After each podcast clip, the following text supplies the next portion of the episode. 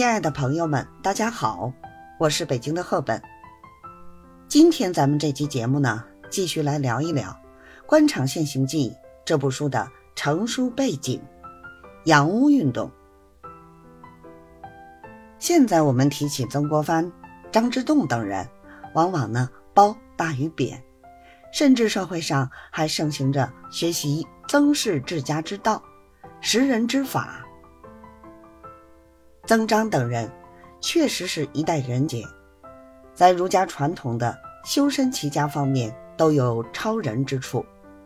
但真要说治国平天下，限于陈腐的思维认知，他们对近代中国带来的可未必是正效呢。拿铁路来说，现在呢，我们都明白，要想富，先修路，交通的便利。可以促进货物的流通，经济的繁荣。但曾国藩并不这么想，在他看来，铁路一旦修成，商品和人口流动必将大大加快，运行千年的男耕女织小农经济就会崩溃，从而产生社会动荡和贫富悬殊。这听起来是不是有点不可思议？但。这就是典型的儒家思维，不患贫而患不均，宁愿不发展也要保持稳定，最好啊是大家一起穷着。曾国藩虽然保守，但好歹还是从大局出发考虑问题。至于那些普通的地方官僚，做法可就一言难尽了。于是呢，就出现了。在《官场现形记》书中，各级官吏假借洋务运动之机，欺上瞒下，大发横财，甚至呢闹出了不少令人啼笑皆非的笑话。您听说过马拉火车吗？对，马拉火车。一八八一年，在李鸿章的支持下，全长九点七公里的唐胥铁路。建成通车，朝中一代顽固派认为火车动静太大，附近是皇陵呀，列祖列宗都在里面躺着呢，这轰隆隆一震，还不得灵魂出窍啊！无奈之下，李鸿章只得让马拉着火车在铁路上跑。没错就是这么奇幻，马拉火车。在那个畸形的时代，似乎呢没有什么不可能。搞洋务，李鸿章明显要比老师曾国藩开明一些，但他依然有自己的局限。最典型的呢，就是轮船招商局一案。一八七二年，为了抵抗外国轮船公司在长江航运中的垄断地位。李鸿章打算创办轮船招商局。问题是大清一穷二白，这笔钱必须想办法众筹。为此，李鸿章授意盛宣怀，搞出了一套所谓“官督商办”的方案，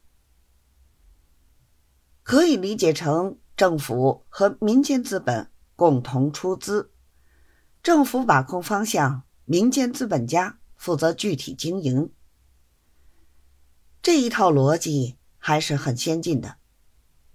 唐廷枢、徐润等著名买办都参与了轮船招商局的创办，并且在他们的努力下，不到十年时间就击败了英美等国船务企业。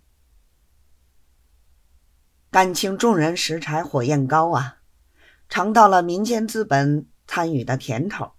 这一模式很快就轰轰烈烈推行起来。从造船业、采矿业、纺织业等等，出现了一大批很有潜力的新兴企业。洋务运动看起来就要大获成功了。赚到了钱，问题也随之出现。唐廷枢等商人认为。之前政府投资的钱不负盈亏责任，只定期收取利润。这不是入股，而是存款。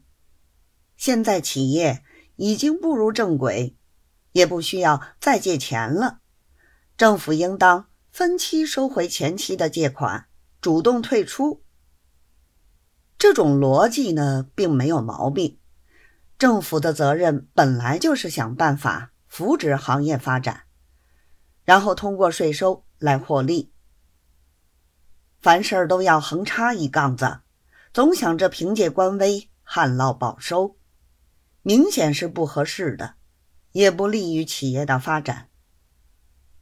可李鸿章等人不答应啊，在他们看来，这是唐廷枢等人的忘恩负义之举。纯属娶了媳妇忘了娘，正所谓无奸不商。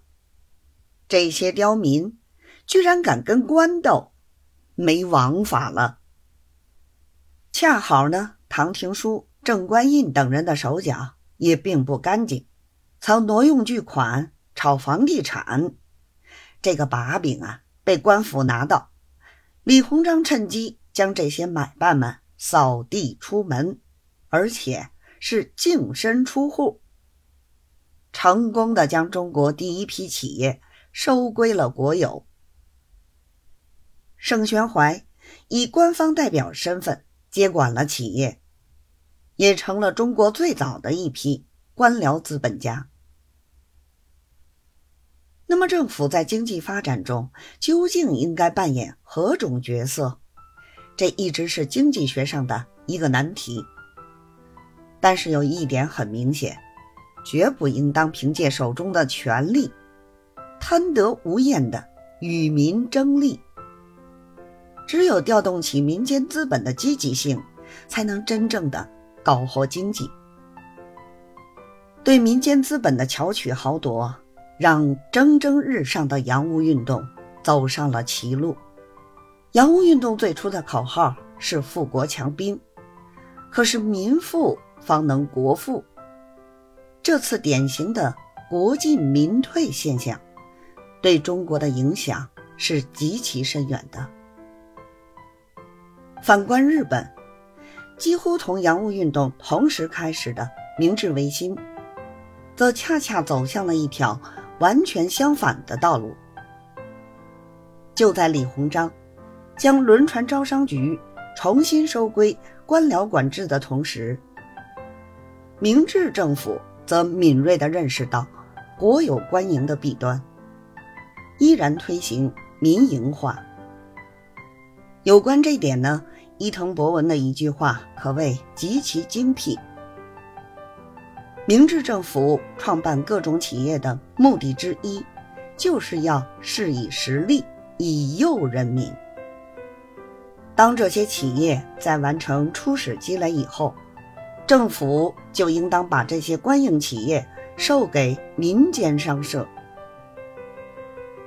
这就是上位者之间眼光和格局的差距，也让晚清政府错过了第一次，也是最好的一次追赶上世界的机会。本集播讲完毕，感谢您的收听，咱们下期节目再见。